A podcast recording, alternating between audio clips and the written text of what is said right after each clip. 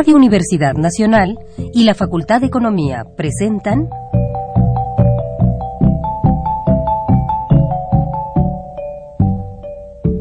Los bienes terrenales.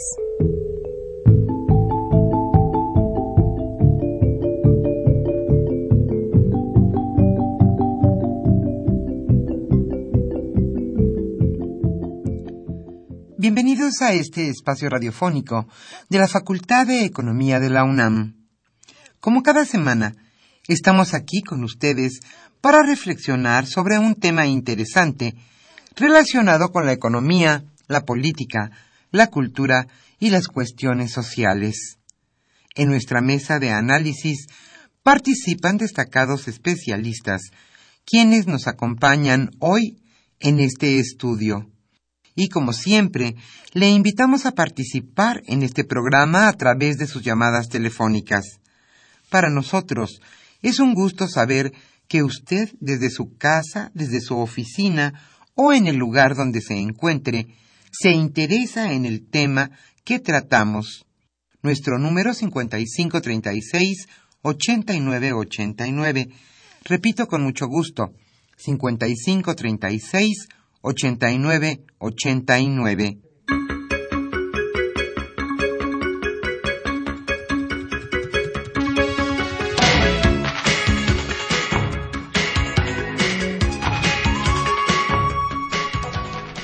En este viernes lluvioso aquí en la capital de la República Mexicana estamos nuevamente con ustedes en este su programa Los bienes terrenales. Hoy sí en vivo como siempre, como todos los viernes. No nos podíamos abstraer del Mundial de Fútbol. Y precisamente el tema que hoy abordaremos en nuestra mesa de análisis es el negocio del Mundial. Alejandro Pérez Pascual charlará en esta ocasión con Eduardo Manuel Méndez Sánchez.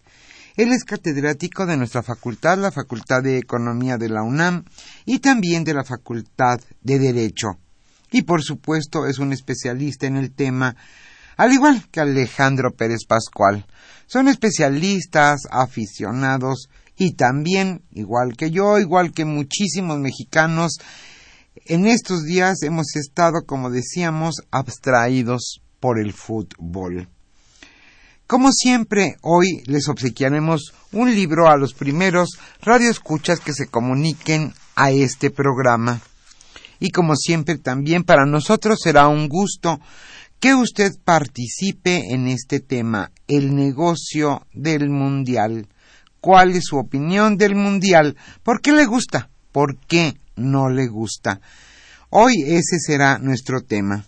Pero antes de iniciar la mesa de análisis, le invitamos a escuchar la economía durante la semana.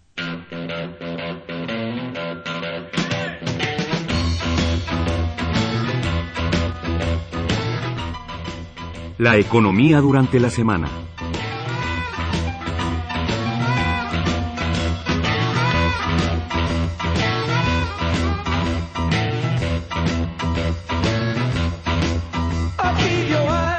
El Banco de México prevé otro recorte. El Banco de México prevé que haya otro recorte en las metas de crecimiento económico de este año. El titular del Banjico, Agustín Carstens, dijo que la desaceleración que se percibió en el primer trimestre fue más profunda de lo que se anticipó. Apenas el 21 de mayo el Banco Central redujo las expectativas de crecimiento para 2014 de un rango de crecimiento de entre 3 y 4%, lo cerró a uno de entre 2.3 y 3.3%.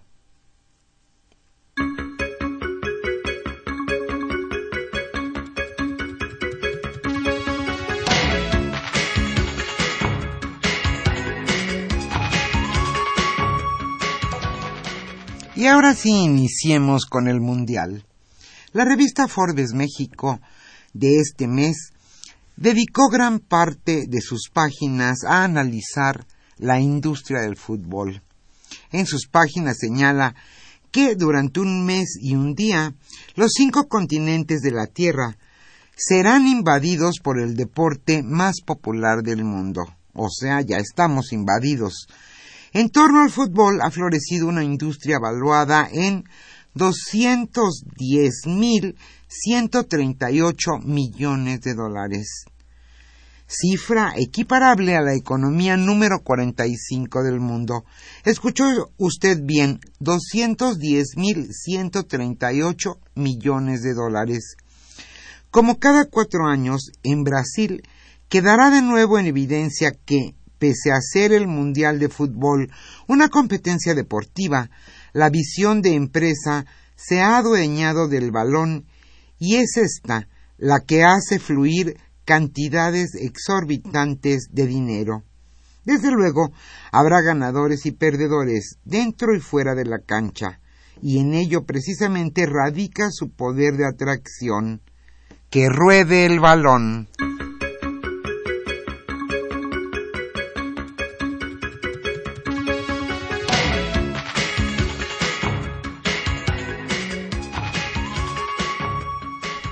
Más de fútbol. Desde 1990 los clubes han monetizado sus marcas a través de suscripciones de televisión y camisetas, primero en Europa y luego en el resto del mundo.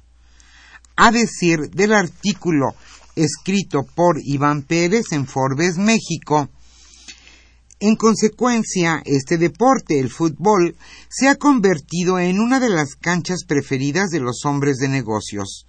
Fernando Carrión, maestro de la Facultad Latinoamericana de Ciencias Sociales en Ecuador, anota que el fútbol no es otra cosa que una competencia mercantil. Euroméricas Sport Marketing detalla que el negocio, derecho de televisión y contratos comerciales en el fútbol europeo alcanza actualmente al año al menos 93.065 millones de dólares, sin contar el valor de los clubes y de los futbolistas.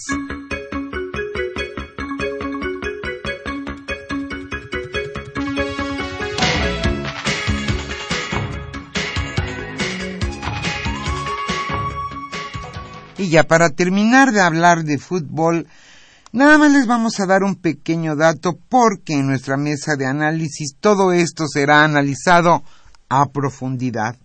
Y este dato es nada más y nada menos que el salario de los entrenadores que están en el Mundial. Basta decir los tres primeros y cuánto ganan. El primero es Fabio Capello. Él dirige Rusia, él es italiano y gana 9.6 millones de dólares anuales. El segundo es Luis Felipe Escolari. Él gana al año 6.2 millones de dólares y es el entrenador de Brasil. Y en tercer lugar está Roy Hodgson. Él dirige la selección inglesa y gana 5.5 millones de dólares anuales. También quisiéramos decirle cuánto gana nuestro piojo. El Piojo Miguel Herrera es el noveno técnico en salario de las elecciones que están participando en Brasil y gana 2.7 millones de dólares anuales, algo así como 35 millones de pesos. Claro, sin contar sus contratos comerciales donde anuncia papitas, refrescos, desodorante, de todo. Bueno, así está el Mundial, así están las cifras del Mundial. Ahora en nuestra mesa de análisis, el negocio del Mundial.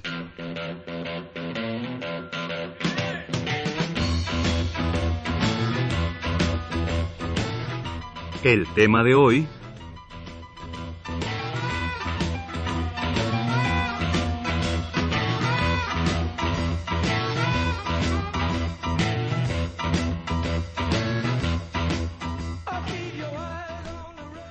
Bueno, ahora sí, como ya lo dijimos innumerables veces, el tema es el negocio del mundial y están Alejandro Pérez Pascual y Eduardo Manuel Méndez Sánchez para discutir y analizar este gran negocio.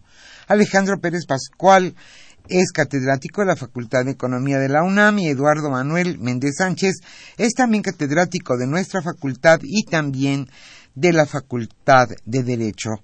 Ellos son los que analizarán este tema para ustedes. Como siempre, le invitamos a participar con sus llamadas telefónicas. Nuestro número 5536 8989. En la música escucharemos a Gilbert.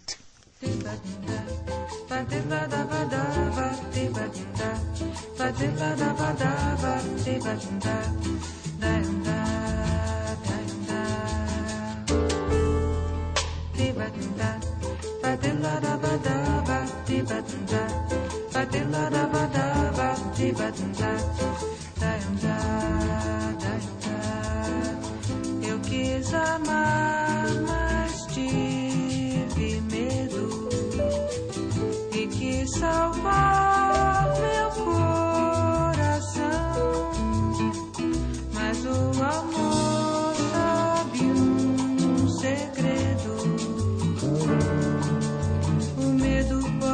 matar o seu coração. Água de beber, água de beber, camarada. Água de beber,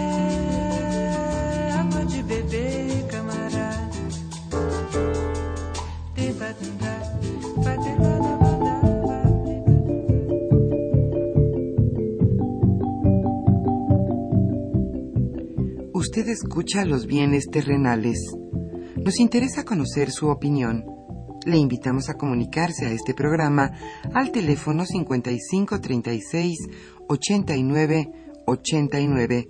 Repetimos con mucho gusto, 5536 89 89.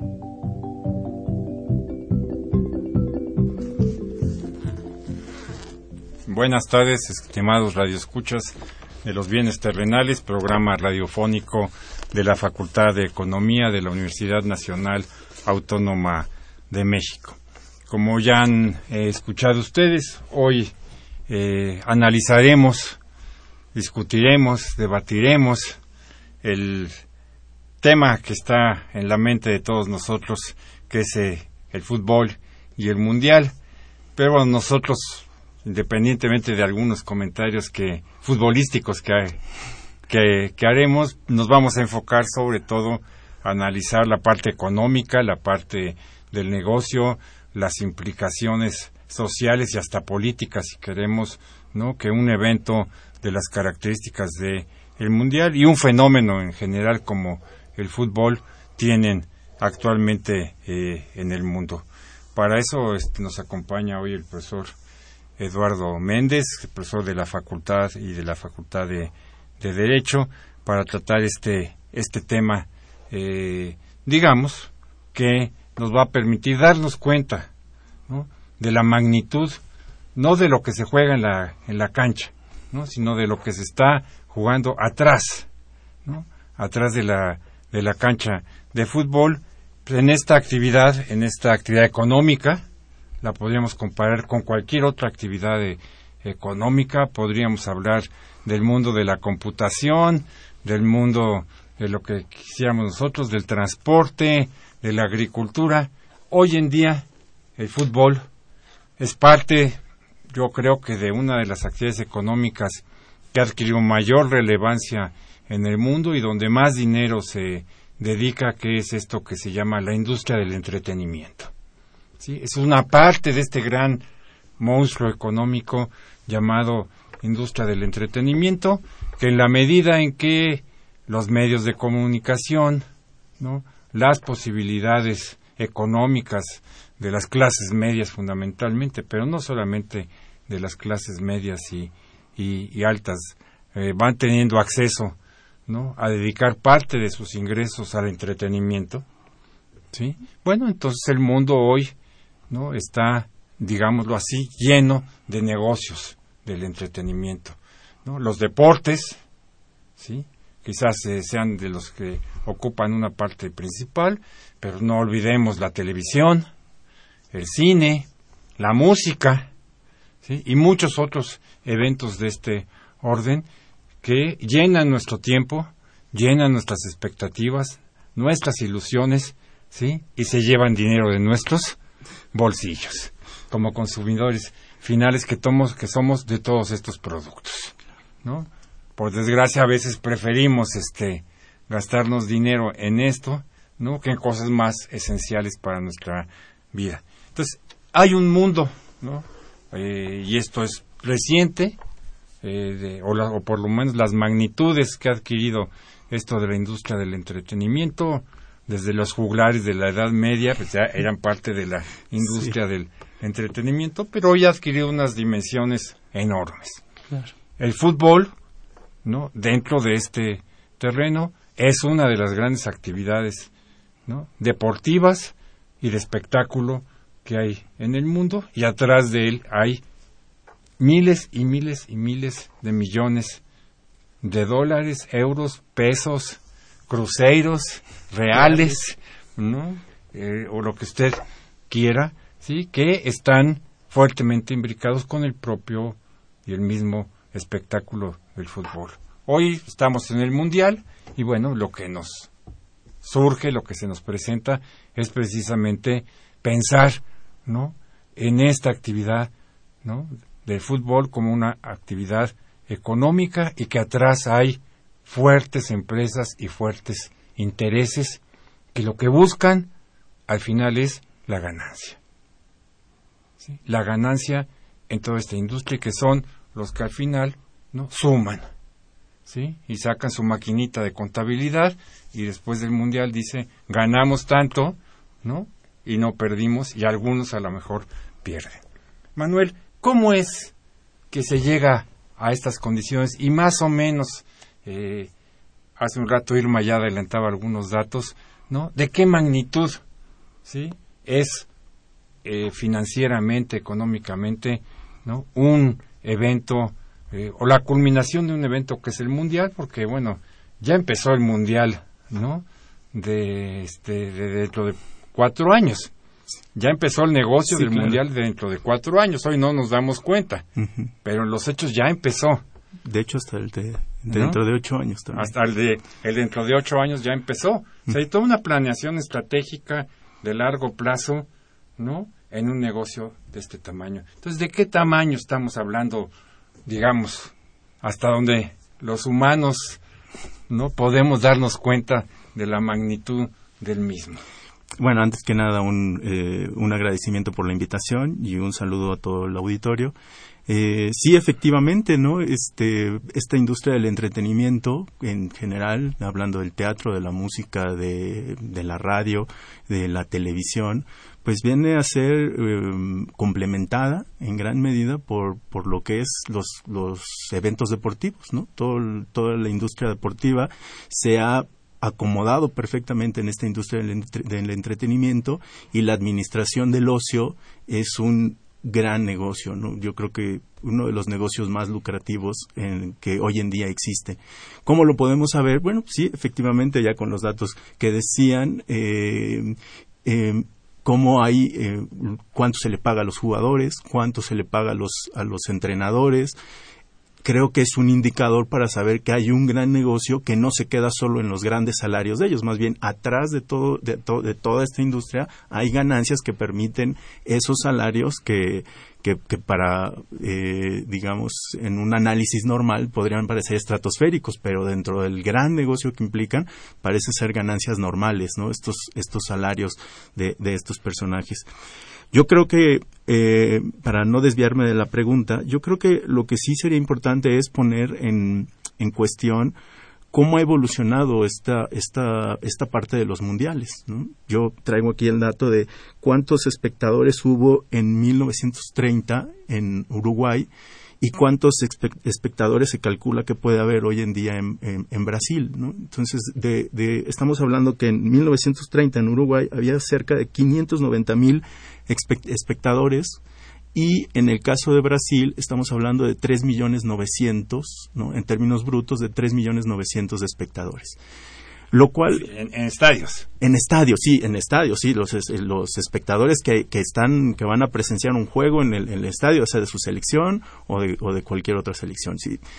Estamos hablando de algo, de, que algo que ha crecido, sin embargo, no se compara, para nada se compara cuando vemos los datos de audiencia que esperan y calculan tener para en este mundial, que estamos hablando de cerca de 3 millones de, de 3.600 millones de personas. Dice lo que según los datos de la FIFA es al menos 3.600 millones, al menos van a ver un, uh, un minuto la Copa del Mundo. Entonces, estamos hablando de una cosa irreal que efectivamente yo creo que con los medios masivos de comunicación es cuando, cuando se da esta explosión económica, financiera, este, de, de, populación, de, de crecimiento del negocio. Eso me, parece que es lo, lo, la cuestión este, espectacular de esto.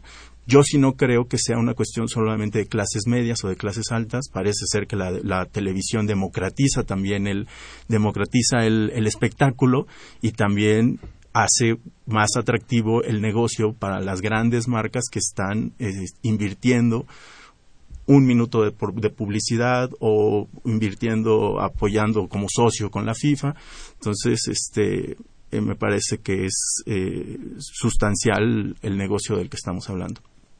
Eh, para este año, bueno, en lo que fue prácticamente un proceso de cuatro años, la FIFA acaba de decir, antes de la semana pasada, acaba de confirmar que tuvo unos, unas ganancias de cerca de 4.500 millones de dólares. ¿no? Solo para, o sea, ya incluso... ingresos, ¿no? Ingresos, sí, ingresos. ingresos.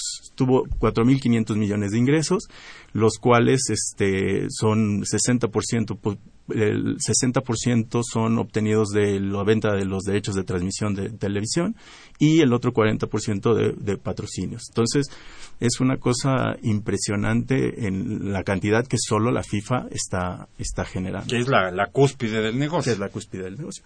Yo creo que si pudiéramos hablar de negocios en términos generales, yo me, me establecería cuatro, cuatro, digamos, cuatro pilares de este negocio. El primero sería evidentemente la FIFA, ¿no? El, negocio, lo que, lo que, genera el Mundial es el, negocio que genera la FIFA. Eh, dentro de este negocio de la FIFA están las asociaciones que forman a la FIFA, este, las confederaciones y, eh, y las selecciones participantes del Mundial. El otro negocio es el de los socios y de los patrocinadores, ¿no? que evidentemente parece que invierten mucho dinero, pero eh, ya sea que lo retribuyan en el negocio a corto plazo o bien que simplemente en el hecho de posicionarse en nuevos mercados estamos, eh, estamos hablando de, de, de, de, un negocio enorme.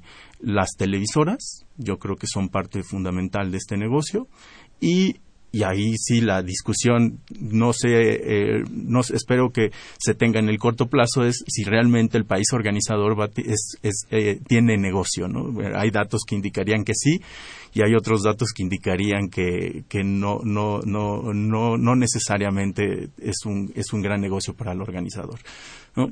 Siguiendo más o menos con esta idea del, de la televisión eh, y cómo ha incrementado, se calcula que en Sudáfrica estábamos hablando de cerca de 3.200 millones de, de telespectadores de la Copa del Mundo de Sudáfrica.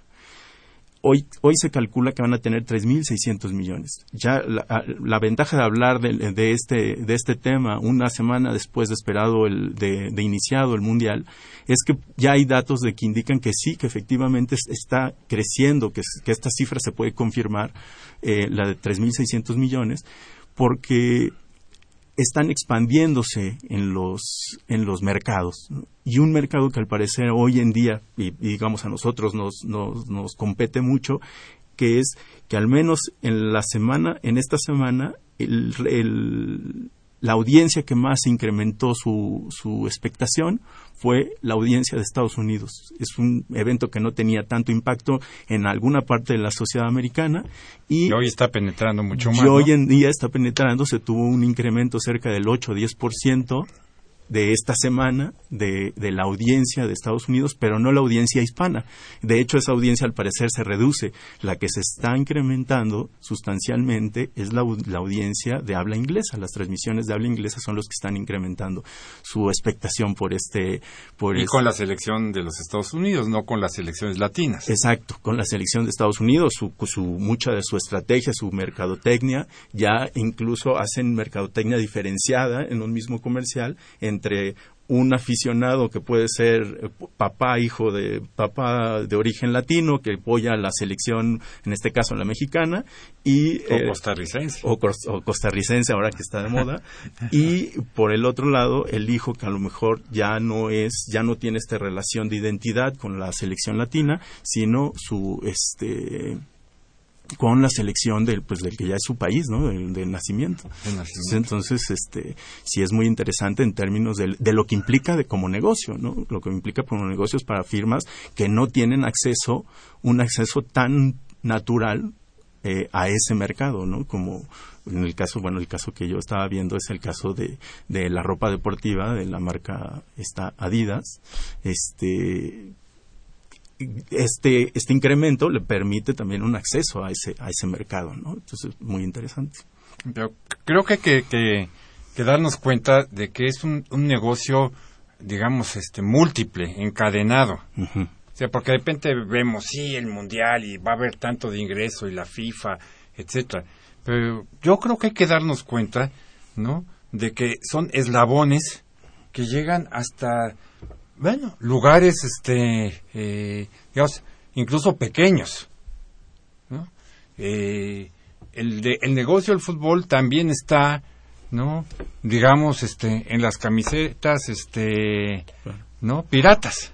¿no? Cada vez que gane México, ¿cuántas camisetas piratas de la verde se van a vender? Y ese es un pequeño negocio que involucra a gente a veces de bajos ingresos, pero que finalmente es un Negocio. es un negocio. ¿Sí? ¿Cuánto van a incrementar las ventas los bares y restaurantes? ¿Sí? Que obviamente están gastando un dinero al comprar los derechos, etcétera, etcétera, pero el mundial es un negocio para cada cantina, cada bar, cada restaurante en muchos lugares del mundo. Pequeños negocios que no están, digamos, relacionados directamente y que no hablamos de esas eh, cantidades eh, estratosféricas, llamémosle eh, de esa manera. ¿sí? Y si nos vamos dando cuenta, hay pequeños, ¿no? Pequeños nichos, pequeños espacios de, de, de negocio, ¿no? Por todos lados, bueno, directamente no se diga el turismo que está hoy en Brasil, ¿no? Hoteles, líneas de transporte, restaurantes, bares y otras cosas que no es adecuado mencionar en un programa como este, ¿no? Como, como tal, pero que seguramente están haciendo, ¿no? Un negocio, ¿no? Importantísimo, digamos, en, en términos de su tamaño. ¿sí? O sea, es un evento que al final involucra, ¿no? Cientos de micro, pequeños, medianos, grandes y extra grandes negocios como este, como tal, ¿no? En donde hay una serie de involucramientos eh, indirectos ¿no? Claro. Eh, eh, eh, en un negocio de este de este de este tipo en un evento que es parte de un negocio de este de, or- de este orden que es digamos la culminación de un negocio múltiple porque el fútbol es permanente claro. sí este es digamos un gran eh, evento no este es como su buen fin ¿no? pero el negocio es permanente no Walmart estaba hablando hace días no de el número de televisiones y de consumo que pensaba incrementar durante el mundial y Walmart no tiene nada que ver directamente ¿no? y la Sony y la Samsung. Samsung y LG etcétera que algunos son patrocinadores otros no bueno ven en el mundial ¿no? Una oportunidad. una gran oportunidad de negocio. Las cableras, las este, las compañías de, de cable, ¿no? ¿Qué es lo que hacen? ¿No? ¿Qué hace Sky en México, no? Claro. Pues casi monopoliza el mundial y deja a otras empresas fuera. ¿Para qué? Porque eso le va a traer gentes que van a decir, no, pues yo compro Sky y me quedo en Sky porque es la que pasa el mundial de, de fútbol. Entonces, ¿cómo ves esta, digamos, este, este pulpo, esta dispersión, estas redes, ¿no? Que están alrededor de un de este del mundial y del fútbol en, en general. No, me, me parece que, que lo, yo lo había pensado en términos que tiene un efecto multiplicador. Multiplicador. sí, sí, tiene un efecto. lo economista. Sí, sí, sí. tiene un efecto multiplicador. Evidentemente ahí habría eh, eh, habría que hacer muchos estudios para ver cómo, cómo la economía subterránea, ¿no? Toda esta eh, eh, cómo qué tanto impacto tiene en, en, en la en en, en, en como negocio, ¿no? En, este, en, a, partir del mundial, me parece que es una cosa que, se tendría que estudiar y que las mismas firmas lo, son conscientes. Sin embargo, eh, antes de, comentar esto, yo, yo veía una de las explicaciones que daba Adidas precisamente para el mercado mexicano, ¿no? Que es, eh, decían, ¿cómo es posible que vendas tantas camisetas en un país donde la piratería es el que termina siendo, eh, digamos, es una realidad, ¿no? Y es una realidad muy fuerte. Y dicen, la explicación es el mercado americano. prácticamente nosotros vendemos, en este, el año pasado vendieron 2.5 millones de camisetas 60% de ellos los vendían en el mercado americano, que es un mercado con gran poder adquisitivo. ¿no? Entonces, y que no hay piratas. Y que además no hay piratas. Entonces, dicen, ¿por qué le puedo yo pagar tanto, a, tanto por los derechos de vestir a la, a la selección mexicana? Pues evidentemente por, por, por, esta razón. Sin embargo, hoy en día en, en, en, en Brasil, ¿no? y sabemos que aquí en México y en gran parte de, en Asia, hay un gran hay un gran este negocio de, piratería que termina por, por darle la vuelta a pesar de que la FIFA se ha preocupado sustancialmente por y todas las marcas patrocinadoras por darle alguna protección jurídica a, la, a, las mercancías y al, negocio en términos generales y simplemente es algo que no pueden no pueden hacer porque los termina desbordando no hoy en día hay noticias de, de una gorra que la FIFA lo está vendiendo en 700 pesos en Brasil la están la, la están vendiendo ya una copia la están vendiendo en 50, 50, 100 pesos, ¿no? Entonces, este, y, y, y al parecer, las entrevistas que yo estuve revisando, la gente dice, bueno, ¿por qué lo haces? Porque de alguna manera es parte de lo que tengo, es lo que, el negocio que yo puedo hacer eh, ahora, de beneficiarme de, de, toda, de toda esta explosión. Pero adicional a ese, a ese mercado de la piratería, yo creo que sí este efecto multiplicador que se da en el consumo en el consumo de la cerveza o en el consumo de los restaurantes es una cosa que es impresionante dado que por ejemplo, se discutía en Brasil antes de la, del inicio de la Copa del Mundo que en Brasil estaba prohibido el consumo de cerveza entraron en toda una discusión de... en los estadios. En los estadios, sí, la venta de cerveza en los estadios. Y entonces entraron en toda una discusión de saber si para, para modificar la ley, porque es una ley en Brasil de que impide la venta de cerveza en los estadios. Modifican la ley para la venta de la cerveza en los estadios y ahorita, hoy en día se está vendiendo la, la cerveza en los estadios. Pero en realidad ese negocio es marginal. Yo, de, hecho, ahora leyendo este, todo, todo, todas estas implicaciones, la verdad es que uno, no entiende cuál fue el desgaste de la, de, la ley. De la ley, pues, porque en realidad esa parte del negocio es marginal. La parte del negocio es lo que está generando aparte. Y hoy en día una, este, hoy en día estamos hablando de que para el juego de México-Brasil, los datos que están publicando en Brasil es que la venta de cerveza en las, en las familias, en la sociedad, en, los, en el auditorio brasileño, se incrementó el viernes en un 200%. ¿no? de lo que normalmente se vende. Y en el caso de México, prácticamente estamos hablando del, del, mismo, del mismo asunto, prácticamente estamos hablando de un incremento sustancial ese viernes, eh, el, perdón, el martes, este, el martes del, de la cantidad de, de, cerveza que se vende. Y obviamente no es solo la cerveza... Eh, en el estadio. No es solo, no solo la cerveza del estadio, no, no la cerveza oficial, digamos. No es la, la Budweiser, la oficial, que la, la socia de FIFA, sino eh, es cualquier tipo de cerveza y va acompañado de lo que es eh, cerveza y otro tipo de y otro tipo de productos que terminan por por por eh, digamos por acompañar en este momento del entretenimiento de, esta administración del ocio del que del que ya hemos comentado ¿no? muy bien regresamos en un minuto con ustedes estimados eh, radioescuchas y veremos algunos datos y ganancias de los jugadores entrenadores y de los equipos para que sigamos, digamos, dándole vueltas a este amplísimo tema.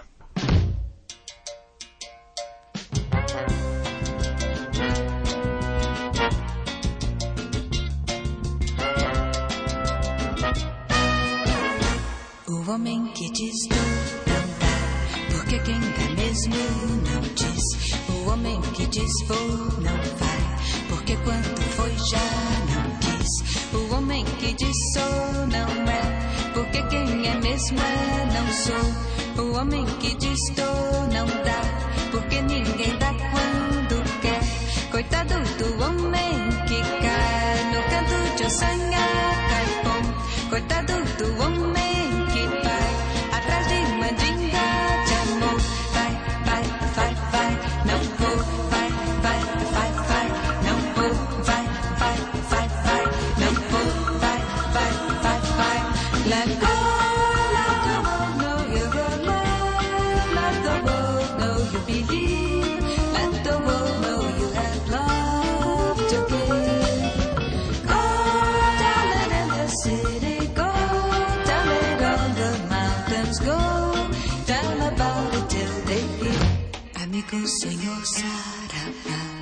Jango me mandou lhe dizer: Se é canto de ossanha, não que muito vai se arrepender. Pergunte pro seu orixá, o amor só é bom se doer. Pergunte pro seu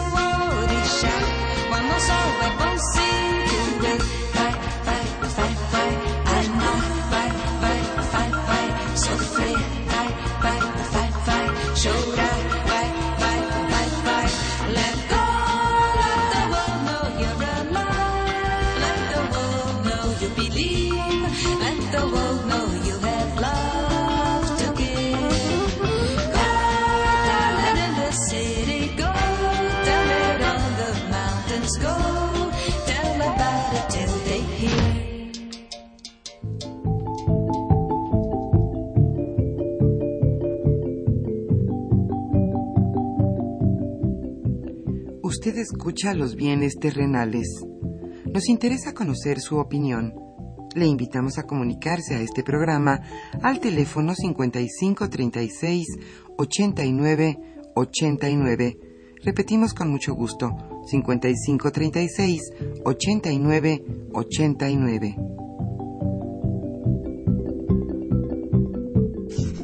Estamos nuevamente con ustedes para analizar este tema del fútbol y les recordamos que hoy a nuestros radioescuchas que nos llamen eh, tenemos como obsequio el libro La Revolución de los Ricos del maestro Carlos Tello y del maestro Jorge Ibarra, profesores de nuestra Facultad de Economía, por cierto, libro, muy recomendable para entender no parte de estos fenómenos de concentración del ingreso que el mundo ha vivido en los últimos eh, eh, 30 años por lo menos, sino que un tiempo mayor.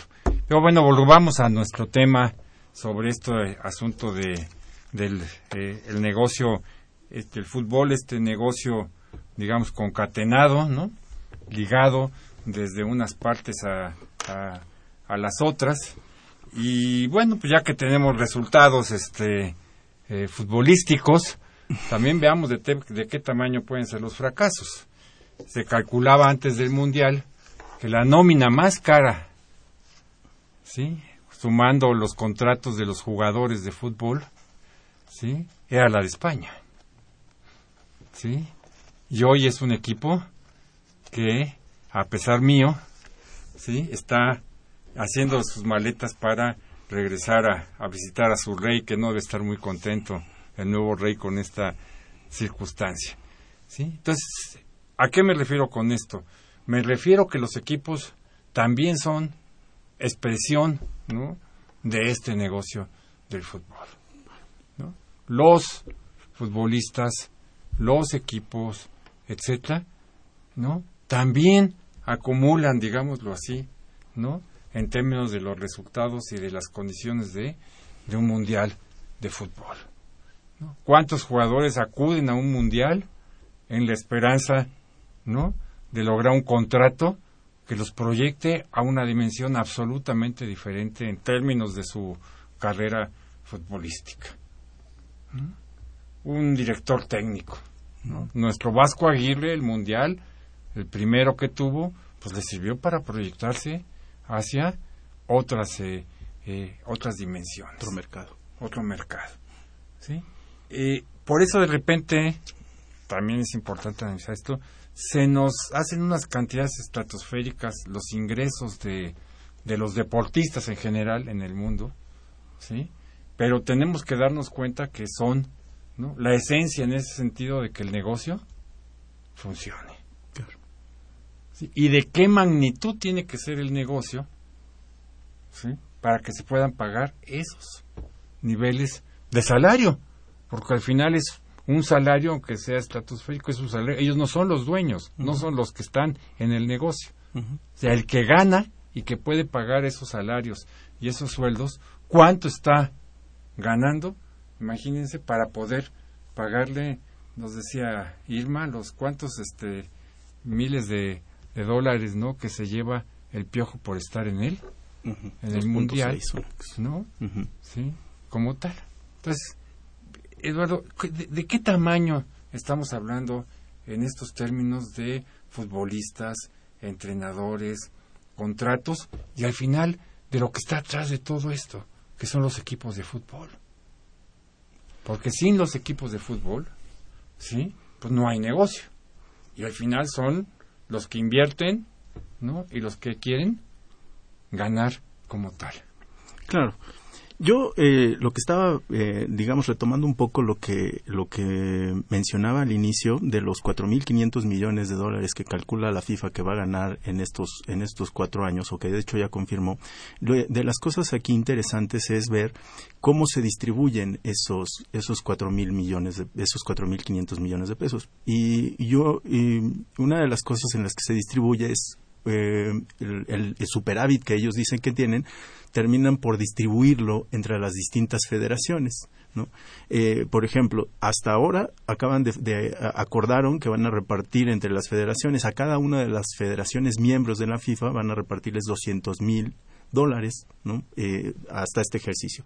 Suma que puede adicionarse por eh, una vez que ya estén los resultados exactos de lo que haya pasado con el mundial con 500 mil dólares un total de 700 mil dólares que van a repartir con las federaciones uno podría pensar que para selecciones en el caso como la mexicana unas como el caso como las selecciones como las de España o como la de Argentina que tienen un gran marketing esa cifra es menor y que incluso podría parecerles in- insignificante. Sin embargo, para yo creo que para re- al cerca del 70% o más del- de, de las federaciones que integran la FIFA, países africanos, países del de, Sí, de- hasta, de- hasta muchos de- los que no van ni al mundial. muchos la eh, o incluso muchos de los que están en el mundial ese, ese dinero termina siendo el presupuesto de un año o incluso hasta de hasta de hasta de, cuatro años de las selecciones participantes los que van a participar se van a se van a ganar 358 van a repartirse como premios 358 millones de dólares de estos 358 millones de dólares, 1.5 le toca a cada selección por haber por costos de entrenamiento. 4 puntos, 4, 4 millones le, va a tocar a prácticamente a todas las selecciones que hayan jugado en la primera fase, es decir, todas se llevan 4 millones. España, por ejemplo. España, por ejemplo. y, pero por eso quiero, quiero y, y por eso estaba yo iniciando con, con esta parte, es que estaba retomando estos datos, porque el segundo se lleva 9 millones. El, el, bueno, los que El lleguen, a, los que lleguen a octavos, de Octavos final. Los que lleguen a cuartos de final se van a llevar eh, 14 millones y semifinales 20, bueno, cuarto 20, tercero 22, el segundo lugar 25 y el primer lugar se va a llevar 35 millones. Pero eso no es, eh, digamos, como incluso el- lo que lo que lo que pone la FIFA es bueno, además de la gloria de la gloria infinita de, de ser el campeón del mundo, se van a llevar 35 millones de dólares. Pero eso eh, termina siendo marginal en términos de lo que implica como negocio. España sí ahora eh, acaba de eh, este resultado le va a cortar gran parte del eh, uno supone que le va a costar ¿no? económicamente hablando le va a costar económicamente hablando muchos millones no por qué razón porque España como campeona del mundo como campeona de la euro estaba cobrando hoy en día por amistoso 2.5 millones de euros ¿no? alrededor de 2.8 millones de dólares. No, y los patrocinadores atrás de la roja, como dirían. Atrás de la roja, y los patrocinadores ahora van a entrar en un proceso de negociación de decirles, oye, yo te había pagado tanto porque eras el campeón del mundo y porque esperaba que fueras a tener un gran, un gran papel en España, ¿sí? Eh, y en, de, en, el, en el Mundial de Brasil, y hoy en día, pues me parece que tú no cumpliste con, con las expectativas y por lo tanto voy a empezar a... a, ¿No va para atrás? Voy a entrar a un proceso en renegociación porque simplemente no, no sale. Entonces, eh, efectivamente, el Mundial también permite, así como si tienes un buen papel, tienes eh, posibilidades de incrementar tu negocio. Si haces un buen producto, Si haces- vendes, y si no haces un buen producto, no vendes. Exacto. Entonces, hacer un producto, estamos haciendo hacer un producto atractivo. Hoy en día, Costa Rica, dentro de los datos que yo estaba revisando, Costa Rica era, dentro de las selecciones, es la selección que más patrocinios tiene. Tiene cerca de 28 patrocinios. Estos patrocinios que firmaron a Costa Rica, a lo mejor con un grupo que parecía que no les daba ni un tipo de, Esperanza. de espe- de esperanzas, resulta que ya ganaron sus dos juegos, están calificados y hoy en día esos 28 patrocinadores eh, si- sin duda acaban de hacer a lo mejor el negocio de su vida porque se, se, se- se liaron con se juntaron con el el producto que, que al menos en Costa Rica seguro va a ser un, un, un, un- un top, ¿no? Ese es el, el producto que todo el mundo quiere. Pero eso no implica que tener 28 patrocinadores sea una selección rica. Al contrario, eso podría indicar que con trabajos juntaron el dinero para poder enfrentar toda esta, este, Circunstancia. toda esta circunstancia, toda esta aventura o el periplo mundialista, este, sin duda, eh, ahora se, se van a se van a revalorizar como producto y eso va, va, va a implicar. Aquí sí todos coinciden que el único, uno de los productos raros que a nivel mundial, a nivel fútbol, es precisamente la selección mexicana. Porque sin tener los éxitos deportivos de, de selecciones como España o de selecciones como Argentina, ¿sí? es, es la única que tiene ventas de, camisetas como negocio, como producto, es eh, impresionante, ¿no? Sí ha generado los 400 millones de dólares que se manejan por, por, por año por el año mundialista y sin duda es una cantidad este que no se explica a, a la, a la par de los de los resultados deportivos, ¿no? No no no estos dos resultados que ahora tenemos en, en el mundial, sino más bien de los resultados en general. Ah, bueno, lo que pasa es que ahí México es un caso sui generis, Sí, exacto. ¿no? ¿Por qué? Porque es el país que juega más juegos fuera de su país. Ujú. ¿no? Porque la mayoría de los juegos de la selección mexicana que no sean eliminatorios, ¿no? Todos los juega afuera. Todos los juegan en Estados Unidos, ¿no? Con un público, ¿no? Y ese es el mercado. Ese es el gran, uno de los, el gran mercado de la selección, eh, de la selección mexicana. Pues tú pregúntame cualquier otra selección de Argentina, pues todo el mundo trata de ir al mercado norteamericano y por eso organizan este partidos de ese de ese nivel. Vamos a darle rápidamente lectura para poder eh, darles respuesta en la medida de nuestras posibilidades a nuestros radioescuchas. Juan Manuel Perlusquilla, periodista, comenta, el mercado interno no crece en virtud de la reforma fiscal. Esta reforma afecta a muchas personas. Bueno, el mercado interno coyuntural del fútbol Va a crecer. ese está muy claro que creció en estos eh, en estos días. Lo demás, pues ya sabemos, don José Manuel, que tenemos muy serias dificultades en el país respecto al crecimiento y al crecimiento del mercado interno, por cierto. Jesús Ríos de la Miguel Hidalgo, ¿qué implicaciones legales y económicas debe llevarse a los tribunales? Tendría las denuncias que en pasados días han publicado el New York Times y otros medios sobre la corrupción y el negocio del fútbol. Bueno, eso también es muy interesante, ¿no? Cómo pues la propia sede del próximo mundial está en cuestionamiento, ¿no? Por compra de votos en la FIFA y una serie de, de circunstancias para que vean de qué tamaño es el, los intereses que, que se mueven en, en un evento y en un negocio de este, de este orden. Ángel Cruz Vidal de Tlanepantla, empleado. El mundial representa un gasto enorme mientras países como Brasil se prefiere invertir en este tipo de eventos a costa de la pobreza de su población. Este es otro de los temas que ha estado presente, ¿no? Durante todos este este lapso y las protestas sociales, ¿no? Que ha habido en Brasil y que bueno, por lo menos ahora han eh, digamos salido de los medios públicos, ¿no? De alguna manera eh, como tal.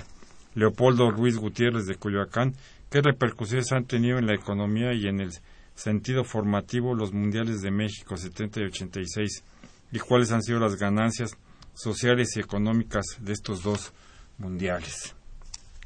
Manuel Munguía de Iztapalapa, economista, los capitalistas disfrazados de neoliberales, no, bueno, está bien, son, casi iguales. A más de 500 años de haber surgido el capitalismo con el mundial demuestran la ignorancia de los pueblos y el sometimiento cruel de los adoradores sueños del dinero. Es un comentario que nos hace Manuel Murguía. Jorge Suárez de Coyoacán, comerciante. En el caso de Brasil, sede del Mundial, además del sector turístico, ¿qué otra rama económica se ve iniciada por la entrada de turistas? Eh, Jorge Aguilar de Tlalpan, mientras está el Mundial, ya se aprobó la reelección de dos periodos más a jefes delegacionales y por tres periodos más para diputados de la Asamblea Legislativa del DF. Ese es el negocio del Mundial. Eh, Manuel Munguía de Iztapalapa, economista. En la economía del desperdicio impulsada por el neoliberalismo a ultranza, eh, cuando los pueblos del mundo están sufriendo hambre, ahora les dan fútbol que mueve 49 millones de dólares en el tiempo que dura este mundial, lo que demuestra la irracionalidad y egoísmo recalcitrante de los capitalistas. Eh, Luis Pérez de la Cuauhtémoc, ¿cuándo se va a modernizar el fútbol? Sigue siendo un deporte anacrónico y tramposo, y sin embargo, sin reglas claras y bien definidas. Si se modernizan, ¿se acaba el negocio? No, no creo. Los grandes espectáculos, el básquetbol, este, el fútbol americano, precisamente para mejorar el negocio, ¿no? Es que sean, este, digamos, en ese sentido, convertido en, en, en, actividades económicas, ¿no? Y deportivas más, eh, eh, más modernas, llamémosle así, con otro tipo de reglas más, este, eh, más claras. Claro. Mm. Eduardo. Yo creo que de, de, los de todos los comentarios a mí me gustaría resaltar dos. En el caso de la corrupción eh, de FIFA, precisamente como estamos hablando del producto del, del, negocio, si hay algo que ahora a la FIFA le debe de preocupar, tanto las implicaciones económicas como jurídicas, es precisamente limpiar su producto. Creo que a la FIFA no le conviene, y esto se ha discutido mucho, a la FIFA no le conviene que este producto cada vez más esté eh, metido en temas de corrupción de las sedes, de a lo mejor de amaño de partidos, parece ser de, apuestas. Eh, eh, me parece que, que, a la FIFA debería ser la principal enfocada a tratar de solucionar esto. ¿Cuál puede ser, digamos, una de las cuestiones, una de las implicaciones legales y económicas de que esto no pase? En el caso de, del derecho internacional, en el derecho internacional difícilmente se puede hablar de sanciones, ¿no? Y este es uno de los casos, porque más bien en el derecho internacional el prestigio es lo que cuenta, el desprestigio cuesta mucho dinero. y cuesta, tanto, por ejemplo, en el caso de Rusia, una acción bélica como la que se está llevando en el caso de Ucrania, no hay sanción propiamente, sino una sanción económica, pero tiene que ver con el desprestigio de no ser un buen vecino, o no llevar una buena relación. Caso, el caso muy similar al que puede tener la FIFA si no soluciona estos, estos conflictos. Hoy en día ya las marcas sus socios directos, Adidas, Budweiser, Coca-Cola, este, les, le han, al parecer, al menos eso es la noticia, las noticias que salen, le han exigido a FIFA que aclare con mucha contundencia el, estado de corrupción que pueda estar implicando con el mundial o con la sede de, de, Qatar. ¿sí? porque si no se limpia a estos personajes, a estas marcas, no les conviene estarse, estar asociadas con un producto que pudiera estar manchado de origen, ¿no? Entonces, ahí es donde la FIFA bien puede estar perdiendo dinero por este mismo desprestigio que tiene este y que podría estar generándose en, esta cuestión. Y el, otro comentario que, que decía de respecto de Brasil, que cuáles pueden ser los, eh, los efectos de más allá del turismo, me parece que de principio tendríamos que tener claro que en, la cuestión del turismo, el gobierno brasileño calculaba más o menos cerca de, de 600 mil 600 mil visitantes, uh, 600 mil turistas en los que dentro de estos dentro de estos 600 mil turistas calculaban que cada uno gastara cerca de en promedio por su estancia de 2.450 dólares. Eso implica más o menos por, por un total de cerca de 2.981 millones de dólares. Evidentemente la industria turística es la que más se va a ver beneficiado, pero de nueva cuenta podemos hablar que hay un efecto multiplicador, que la industria turística, bueno, contrata tiene mano de obra, contrata, eh, hay que abastecer hay de, alimentos, hay que abastecer de entretenimiento y hay que abastecer de N cantidad de, de productos. Eh, evidentemente, como lo platicábamos fuera del aire, hablar de Brasil es una cuestión, es, es muy es muy difícil, ¿no? Decir quién se va a beneficiar. Evidentemente esta industria turística y sobre todo la franja, la franja que la costa, donde están la mayor parte de las sedes, es la que más se va a beneficiar. Sin duda va a haber un efecto hacia otros hacia otras actividades económicas. ¿Cuál puede ser la profundidad de ese efecto? Si efectivamente eso se va a traducir también a lo mejor en unos mayores ingresos para las personas y también va, se va a repercutir en impuestos que después se puedan distribuir bajo todos estos programas sociales que tiene Brasil. La verdad es que es un poco todavía no podemos saber exactamente cuál va a ser el impacto que, puede tener. No necesariamente sabemos que, pueda ser un negocio, pero, pero pero habría que esperar un poco para, para identificar esos esos este esos problemas no para saber exactamente cuál puede ser la actividad económica o los beneficios económicos del mundial en Brasil yo, yo creo que los países, este, también nos hablaban sobre los beneficios de los dos mundiales de México, por ejemplo. Al final, eh, eh, como países, como naciones, creo que no hacen tanto sus cálculos, digamos, este, eh, tanto entra, tanto sale, gané o perdí. ¿Sí? Bueno, primero hay una, a lo mejor, como en este, como en el caso de, de, de Brasil, un gasto muy fuerte, muy oneroso, se calculan 13.500 millones de, de dólares, ¿no? En la construcción de estadios, de infraestructura, eh, etcétera, que por cierto nunca estuvieron algunos de ellos terminados a, al 100%, pero pues esa es una inversión, ¿no? De largo plazo. O sea, no puedes pensar que con un mundial en, en un mes vas a, vas a recuperar por X cosas por ingresos de lo que fuera, ¿no? Toda la inversión. Toda la inversión, ¿no? Alguien que invierta en un estadio, desde el señor Vergara en el OmniLife, los de Torreón en un estadio nuevo, bueno, saben que es una inversión que van a recuperar 15, 20, 25 años. Son inversiones de larguísimo plazo. ¿Sí? Bueno, como país esas inversiones seguramente también se está pensando, ¿no? en el corto plazo, obviamente para el país, si consideramos al país como, digamos, el, gobierno, el Estado, lo que tenga que gastar el, Estado, en ningún caso, este, ¿no? Logra una ganancia inmediata. inmediata ¿no? La apuesta es a largo plazo, si se da o no se da, pues quién le va a preguntar a Brasil dentro de 25 años, ¿no? Si ya recuperó la inversión en este del mundial del mundial, ¿no? Del, del 2014. Esa pregunta nadie se la va hacer, pero de alguna manera la apuesta de los gobiernos es una recuperación de ese tipo. Bueno, estimados radioescuchas, muchas gracias, Manuel, por haber estado aquí con nosotros, ¿no? Eh, lo mejor para la selección mexicana, ¿sí? Más allá de enajenaciones, etcétera, etcétera, ¿no? Siempre sería agradable que pudiéramos seguir, ¿no? En el, en el Mundial. Y los esperamos aquí el próximo viernes. No, nada más eh, mm, despedirme y si me permiten mandar un saludo a mis tíos que seguro estaban escuchando atentamente el, programa, ¿no? Nada más. Muchas gracias por la invitación. a los tíos de Manuel. Muchas gracias y nos vemos dentro de ocho días aquí en los bienes terrenales.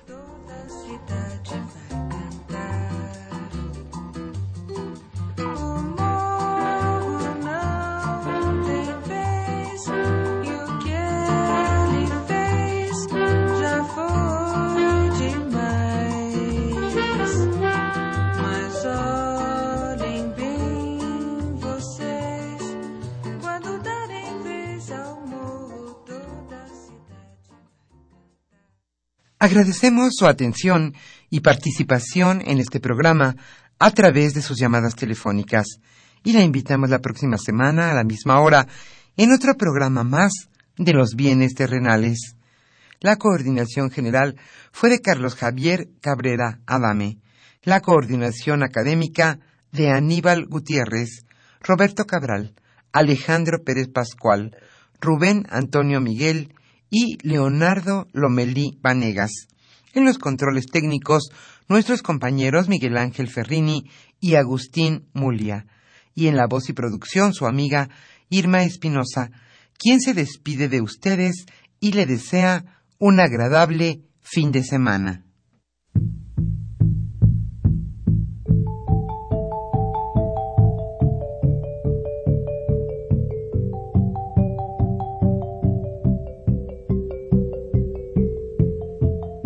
Radio Universidad Nacional y la Facultad de Economía presentaron Los bienes terrenales.